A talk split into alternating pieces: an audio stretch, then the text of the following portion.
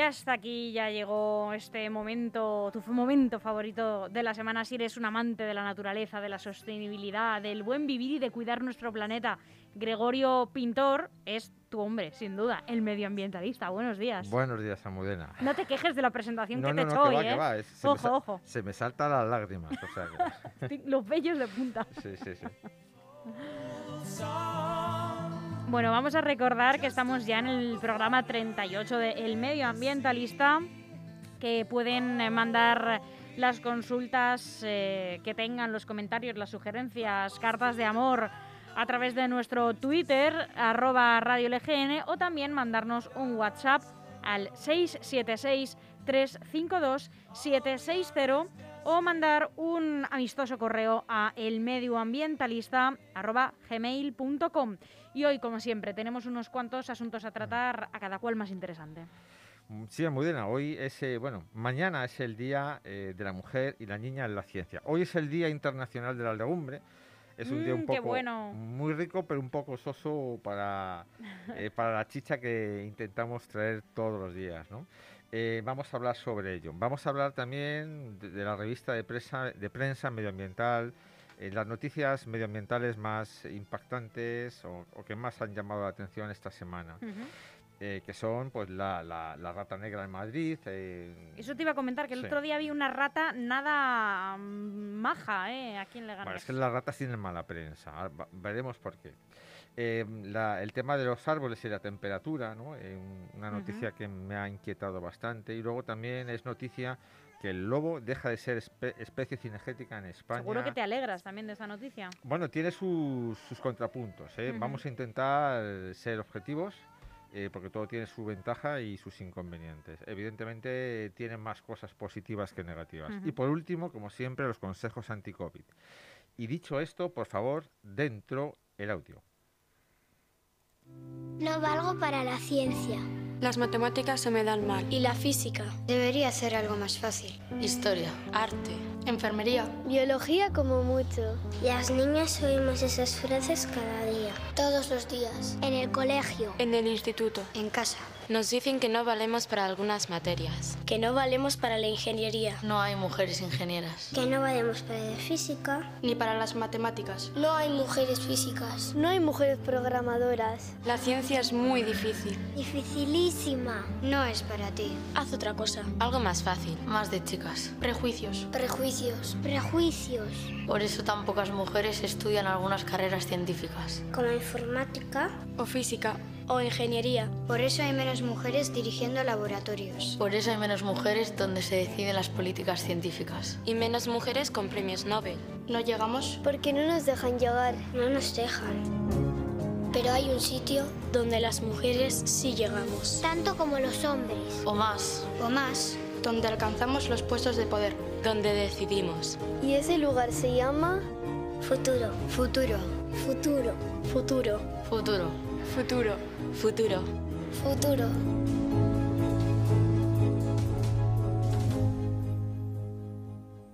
Presente, añado. O sea, eh, no podemos, no podemos prescindir del 50% del talento de la humanidad.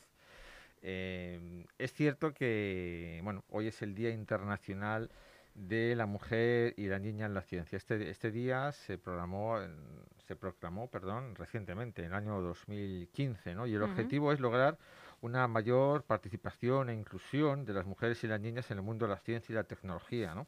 Eh, para romper Bueno, más Eh, bien visibilidad, yo creo, ¿eh? Perdona que te interrumpa, Sí, Gregorio. Yo sí. creo que ya participación e inclusión, el número de mujeres que estudian medicina, o sea, el número de personas que estudian medicinas está muy superado por las mujeres, por ejemplo, y cada vez hay eh, más mujeres en, la uni- en las universidades, o sea que yo creo que lo que hay que hacer es visibilizarlo. Eh, bueno, eh, la verdad es que fue la ONU, la ONU, ¿no? Entonces, eh, es verdad que en España tenemos ese, ese magnífico ratio en las carreras de medicina, pero de, de enfermería, medicina, pero fíjate que también son estudios vinculados al cuidado y demás, ¿no? Entonces, pues eh, ingenierías industriales, eh, ingenierías pues físico-químicas, pues hay menos proporción de mujeres. Y esto es así en, en todos los países, incluso en, en aquellos que consideramos, se consideran, mejor dicho, pues la vanguardia de la igualdad, ¿no? Me refiero a los países nórdicos. La proporción eh, de mujeres en ingeniería eh, son prácticamente las mismas que, en España o Francia, la de esos países. Y, bueno, pues eh, e, es, es, difícil romper esa dinámica. Sin embargo, hay otros países pues que están a años luz de lograr esas, esos ratios. ¿no? Entonces, pues em, todos conocemos, cuando nos viene la imagen, la, la mente de de Madame Curie, ¿no? Como la, mujer, el, paradigma de la, de la, científica y demás. Eh, sin embargo, aquí en nuestro país, pues también tenemos eh, algunas eminentes científicas, ¿no? En la actualidad, pues Margarita del Val, por ejemplo, de una científica eh, reputada internacionalmente, pues que hablaremos, hablaremos prácticamente todas las semanas de ella. Hoy también no va a ser, hoy, o sea, no va a ser la excepción, ¿no? pues el tema de coronavirus y algunos consejos y algunas observaciones que ella hace. Eh, entonces digo que, que a nivel a nivel internacional pues se hace esta campaña. Eh, hay, yo sigo mucho, yo sigo mucho a una, a una a una militante de los derechos de las mujeres, eh, es siria, es Wafa, Wafa Sultán, W-A-F-A, Sultán, como suena y bueno, pues es una, una luchadora, es una, una mujer siria, es eh, psiquiatra, que bueno, que está exiliada en Estados Unidos precisamente por, por la lucha, por reivindicar la lucha de los derechos contra eh, la mujer. Sobre todo ella es, ella es musulmana y sobre todo pues ella lucha en los, eh, en los países musulmanes, ¿no? Entonces, bueno, pues ha sido comentarista de, Al Jazeera, de la CNN, etcétera, etcétera. Yo ruego que recordéis su nombre y que eh, os metáis en sus, en sus conferencias, ¿no? en sus debates, mm, porque es una mujer que, que dice, y, es cierto, que hay 57 mm, países, 1.700 millones de personas, pues que la igualdad efectiva de sexos pues no, no es posible, tal y como la entendemos en, Occidente. ¿no? Y entonces, bueno, pues eh, me refiero eh, a la Declaración Universal de los Derechos eh, del Islam, ¿no? pues que cerciona eh, la igualdad de, hombres y mujeres. Y bueno, pues dicho esto, dicho esto, vamos a pasar al punto número dos, ¿de acuerdo? que es... Esta breve revista de prensa medioambiental. Sí, bueno, como muy bien has dicho, ha sido esta semana noticias, sobre todo en la Comunidad Autónoma de Madrid, pues el, famoso vídeo de las ratas trepadoras, ratas negras, eh, en, el entorno de la estación de Méndez Álvaro. ¿no? Eh, decid que la rata negra es una rata que nos acompaña en, en, Europa y en concreto en España pues, prácticamente del siglo VIII, ¿eh? que vino en los barcos, es una rata, la rata de barco típica. se llama negra, pero si hemos visto el vídeo es no, es negra del todo, ¿no? Es, oscurita también. No lo he visto, eh, Gregorio, el vídeo, pero lo voy a ver. Bueno, se, se, diferencia la rata gris de alcantarilla, que, la que es la que nosotros tenemos habitualmente, eh, pues en que es quizá algo más pequeña, tiene la cola más larga porque eh, trepa muy bien y anida en los árboles. Es más, una rata se alimenta sobre todo bueno, eh, las ratas son omnívoras, pero esta, la rata negra, se, alimenta eh, sobre todo de frutas, eh, de bayas y demás. en el entorno del área, bueno, en el entorno del mar Mediterráneo, en la costa mediterránea, puede anidar en las palmeras incluso. Entonces, el Madrid se creía desaparecida durante muchísimo tiempo. Hace cinco o seis años empezaron eh, se, detectaron tres o cuatro núcleos y ahora mismo hay 10 núcleos de rata negra en, el término municipal de Madrid. Aquí en Leganés, en Fuenlabrada, que yo sepa, tampoco tenemos rata negra, pero es cuestión de tiempo de que llegue. No tenemos rata negra, yo he intentado capturarlas hace, hace años, y, eh, porque es la rata típica de campo. ¿eh? He puesto muchísimas trampas y todas las ratas que he capturado en el campo han sido grises. ¿eh? Entonces, eh, no, vamos, no se puede decir al 100%, pero vamos, mm, aquí en la zona sur de Madrid eh, no, no las he localizado. ¿Por qué la rata negra es tan difícil de erradicar y por qué se está expandiendo tanto? Porque tiene hábitos diferentes y la manera de luchar contra ella es totalmente diferente. A la rata gris, la rata se llama bueno, Ratus norbergicus, eh, es una palabra latina que significa Noruega, no es de Noruega. Tanto la rata gris como la rata negra tienen su origen en Asia. La rata negra, el origen es el sudeste asiático, la rata, la rata negra es el sudeste asiático, la rata gris es del norte de China y demás, aproximadamente. Em, eh, estas ratas, ya se me ha ido la perola, macho. ¿Qué estaba, diciendo? no pasa nada. Pues estabas hablando del origen de estas ah, ratas. Sí, bueno, pues sí. Pues eh, digo que, ¿por qué son tan. Eh, eh, que por qué es tan complicado, que por qué es tan diferente el tratamiento que se les da? Se les da el tratamiento diferente porque al, al habitar la rata gris en la alcantarilla se la mata, eh, se la controla a través del veneno, ¿de acuerdo? Sin embargo, no se puede poner mm, veneno, o sea, tiene muchas restricciones el colocar veneno en la vía pública. Hay que matarlas, hay que controlarlas con trampas físicas fundamentalmente, ¿no? Y, bueno, pues ese es el motivo por el que es tan difícil eh, controlarla. Hay que tener en cuenta pues que hay muchas colonias de gatos en la vía pública, hay mucha gente que da de comer a las palomas, a los pajaritos, en la superficie de, los parques, en las calles, y eso es aprovechado por estas ratas para comer. Eh, no son peligrosas en el sentido de que atacan físicamente, pero sí que pueden ser vectores de enfermedades infecciosas, ¿no? Eh, salmonela, em, eh, leptopiosis, que se transmite sobre todo por la orina, eh, contaminan alimentos y, demás. Eh, pues por eso hay que intentar, intentar alejarla lo más posible de nosotros. ese, ese, ¿cómo le llamabas? Ese vecino indeseado, ¿no?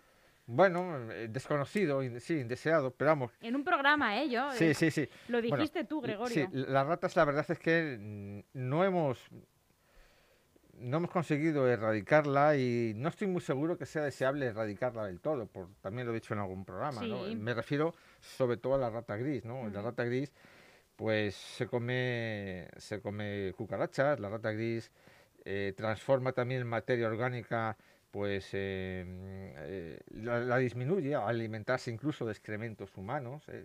Yo he visto en las ratas alimentarse de excrementos humanos también y de todos los desechos que nosotros bueno, pones esa cara, pero, pero es, No me están viendo, pero se pueden imaginar la cara que estoy poniendo porque sé yo que la están poniendo ustedes también en sus casas. pero es, es, es, es, normal. Los perros normales, mi, Boris, mi, perro, pues si ve una, un excremento humano, pues también se lo come, como todos los perros. corramos un tupido velo. Mm, para continuar hablando pues decir que no de las lindezas de las ratas. No estoy muy seguro mm, que sea deseable eliminar todas, ¿no? Pero sí que hay que intentar, intentar que sea un número lo más pequeño posible. Eh, entonces, por las razones que he dicho, ¿no? porque, porque pueden ser vectores de, enfermedades y demás. Bueno, todo el mundo sabe que la rata, eh, la rata gris, la rata gris, no, la rata negra fue, se achaca a la rata negra, digamos, eh, la peste negra de la Edad Media Europea, ¿no? La rata gris está en Europa desde el siglo, más recientemente, el siglo XVI, XVII. Hay algunos autores que dicen el XVIII. En España está mm, atestiguada la presencia de la rata negra, perdón, de la rata gris desde el año 1800. Son vecinos relativamente recientes. Y bueno, pues em, dicho esto también de la rata negra, vamos a pasar a la segunda noticia que me ha inquietado bastante, ¿no? Entonces, pues algunos, algunos científicos pues de la de, Estados Unidos y de Nueva Zelanda eh, pues han, han llegado a la conclusión de que el, el tema de, de que el cambio climático está influyendo decisivamente y de manera negativa pues a, a la a la eliminación de, que tienen los árboles. ¿no? Los árboles son sumideros del carbono. Prácticamente el 25% del CO2 que hay en la atmósfera eh, puede ser absorbido y es absorbido por los árboles. Entonces, pues han descubierto que el, aumento de las temperaturas hace que este sumidero pues vaya, vaya decreciendo. Eh, hay que tener en cuenta que las, las plantas mm, eh, las plantas pues a la hora de, de, hacer la fotosíntesis, de transpirar, pues eh, necesitan... Eh, una cierta temperatura, ¿no? Para hacer la fotosíntesis. lo ideal de la temperatura, o sea, la, temperatura ideal para la fotosíntesis es en torno a 18 grados centígrados. Y a partir de esa temperatura, la fotosíntesis y la respiración de las plantas y la transpiración, pues eh, disminuye. Y llega un momento a partir de 32 grados que la transpiración se cierra. los estomas, que son unos, unas células Em, que, bueno, que eh, de, las hojas, de las células, de, perdón, de las hojas, de las, son unas células que hay en las, eh, unos orificios que hay en las hojas de las, de las plantas, que les pues se, cierra, efectivamente. Ten en cuenta que las plantas no tienen, no tienen, un, no tienen corazón. ¿Cómo sube la savia, cómo sube el agua a través de las plantas eh, eh, en dirección contraria a la gravedad? Bueno, pues con, con, la transpiración y por la capilaridad, ¿no? Entonces, eh, el agua, el, el, calor de las hojas, pues em, digamos que evapora el agua de las plantas y éstas succionan el agua de las raíces y así arrastran pues lo que es el, la savia, ¿no? Entonces, pues a diversa temperatura, a una temperatura superior a 32 grados centígrados, ya los estomas se cierran y disminuye muchísimo, se, corta la transpiración. Bueno, pues estos, estos científicos han descubierto que a partir de 18 grados, eh, la temperatura, de, 18 grados de temperatura, digamos que la, mm, la fotosíntesis disminuye muchísimo y por lo tanto se compromete la, eh, la eliminación de, del CO2 Em, por parte de los árboles. ¿Cómo podemos, cómo podemos luchar contra, contra esto? ¿no? pues la verdad es que tenemos que hacerlo, tenemos que hacerlo todo, ¿no? Tenemos que, consumir el menor número de, energías fósiles posible. Tenemos que replantearnos, eh, replantearnos la forma de cómo eh, producimos la comida y cómo la consumimos tenemos que, plantar más árboles. Fíjate, en la península ibérica, en España, mejor dicho, tenemos 9 millones de, hectáreas de superficie eh, susceptibles de ser reforestadas. 9 millones, fíjate.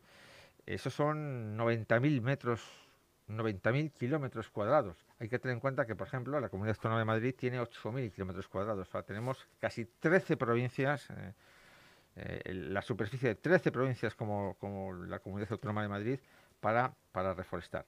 Fíjate, un cuadrado, o sea, una superficie de bosque de 10, de 10 kilómetros cuadrados ya es capaz de crear un microclima de humedad en el área donde, donde esté, ¿no? El, el, parque de Pueblo Blanca, que es el pulmón de la zona sur, apenas tiene un kilómetro y medio. Y sin embargo, hemos dicho que tiene potencial pues, para eh, expandirse al menos hasta 5 kilómetros cuadrados. El Ayuntamiento de Madrid pretende crear un bosque alrededor de la ciudad, que es una idea estupenda, pero no basta, no basta. ¿eh? No basta. Hay que reforestar eh, ya. Eh, esto es lo que quería decir del tema este de la del tema de, los árboles. Del calentamiento global, ¿no? Que puede producir esta, este problemón, ¿no? De cara a los árboles, esta aumento de las temperaturas también en los árboles, eh, pues eh, les va a causar mm, como si fuera una pequeña enfermedad. Bueno, digamos, sí, va a mermar, digamos, la capacidad que tienen los, los árboles de una enfermedad respiratoria para los árboles. Sí, bueno, merma la capacidad que tienen los árboles de ser sumideros de, carbono. ¿eh? Otra, la, la, última noticia que quería comentar medioambiental de hoy es que el lobo deja de ser especie cinegética, ¿no? Em, el lobo está en expansión, mm, afortunadamente, en la península ibérica. Hay una. Mm, al, lobo se le puede cazar, al lobo ibérico se le puede cazar del río Duero para arriba. ¿Eh? para, para, arriba, en las Asturias, el norte de Castilla y León, Cantabria, Galicia, ahí se puede se considera el lobo especie cinegética, ¿no?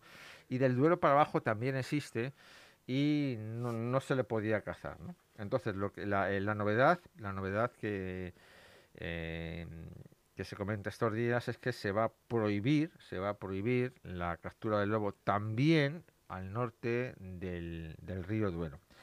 Esto a priori pues es una noticia positiva, no obstante los, los, ganaderos pues eh, ven también están preocupados. ¿Por qué?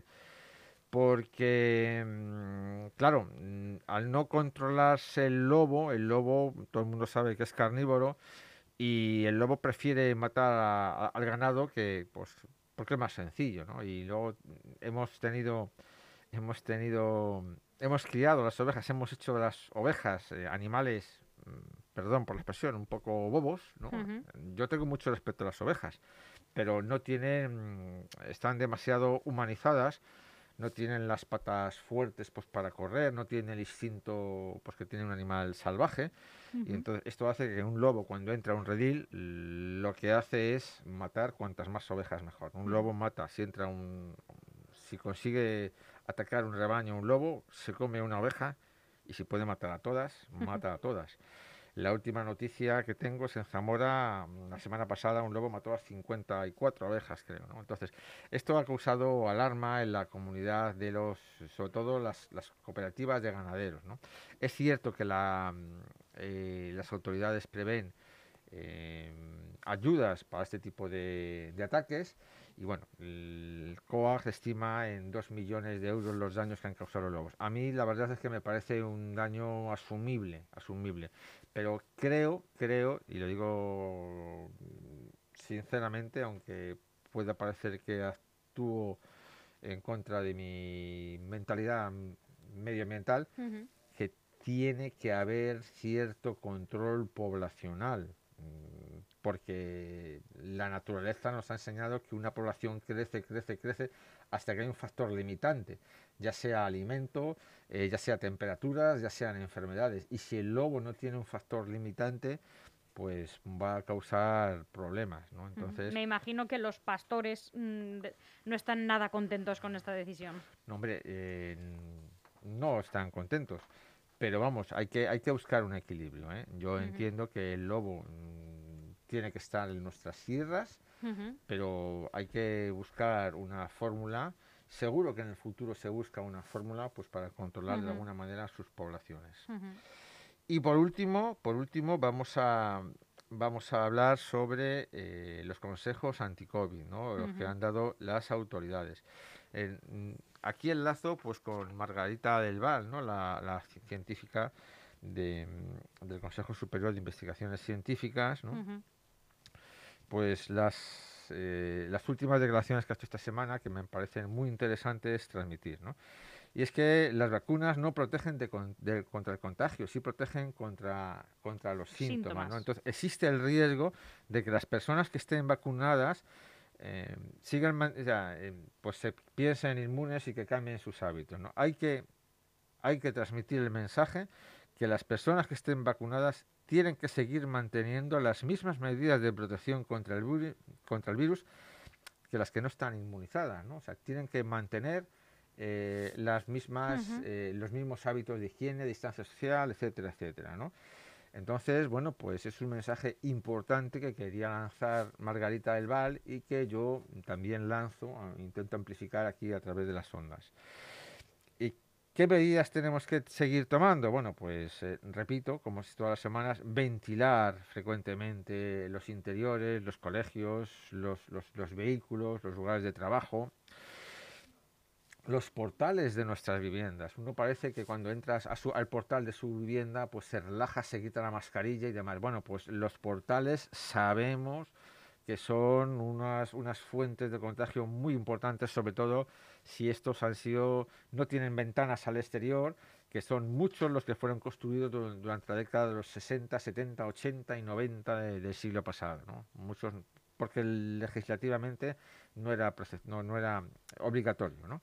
Hay que hablar en voz baja, cuando, siempre que se pueda, fomentar las actividades al aire libre siempre que se pueda, reducir los grupos de personas. Mm, todas las semanas se cambia algo. Me parece que esta semana la terraza de los bares creo que se sube de 4 a 6. Ya se subió el viernes pasado, sí.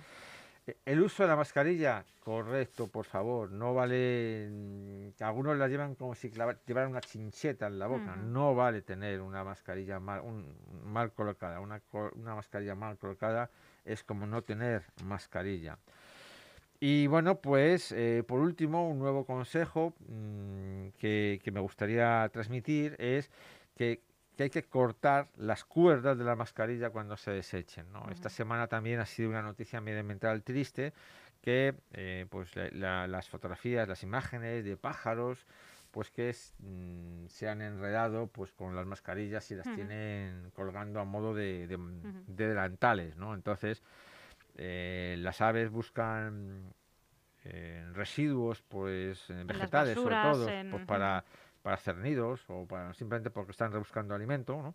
y bueno pues se enredan entonces eh, es es un de la misma manera que, que cortamos los, los plásticos, ¿no? Que vienen en los packs de, de latas. Sí, o mucho más fácil, porque como son de, de, tela o, se tira de ella y se rompe. Y se rompe de manera muy fácil. Bueno, pues esto es otro consejo que quisiera transmitir. Eh, y que es muy sencillo hacer y que tiene un impacto grande y positivo sobre nuestras aves. Y mm, dicho esto, pues, pues nada más, Almudena. Eh, a ver si el programa 39 tenemos noticias más eh, más, más halagüeñas, sí. Bueno, al menos la incidencia mm, en este sentido, Gregorio, ha, bajado un poco, pero seguimos en unos niveles altísimos de, riesgo. Inaceptable, efectivamente. Eh, me parece que ayer fueron 700 766 muertos, me, me, da miedo hasta pronunciarlo. Pues sí. Bueno, pues muchísimas gracias, Amudena, y lo dicho, hasta la semana que viene. Muchísimas gracias a ti y hasta pronto, Gregorio. Gracias.